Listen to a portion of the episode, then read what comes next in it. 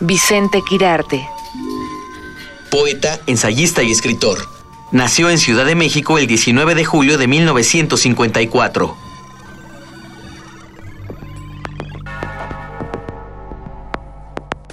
De Zarabanda con perros amarillos, siglo XXI, para Liliana Mercenario Pomeroy.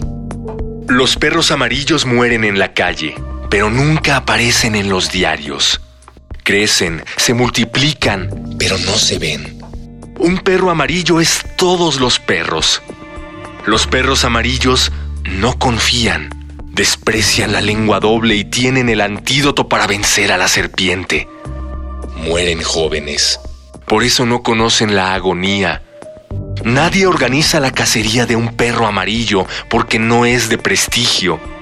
El Partenón, poblado de perros callejeros, hace a Atenas hermana de Estambul, Mequines o Calcuta rancho sin nombre del altiplano azteca. Polvorientos, amigos del verano, se tienden entre las ruinas como estatuas vivientes. No parecen moverse, y solo su corazón nos dice que respiran. Así como el Coliseo de Roma es invadido por el ácido acre de los gatos, el gran dios perro domina alturas donde los otros dioses duermen. Un mármol del Museo Arqueológico y otro en el Partenón testimonian el amor por la criatura con una domesticidad digna del nombre.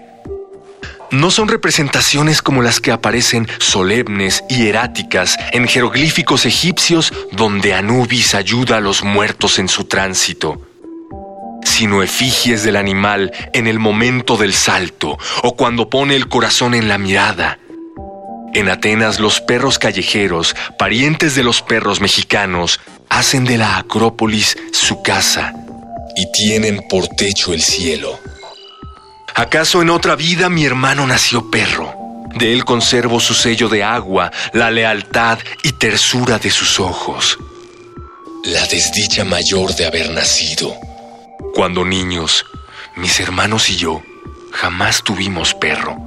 Éramos nosotros nuestro perro y amarilla su sombra, los abajo ladrantes venimos de regreso.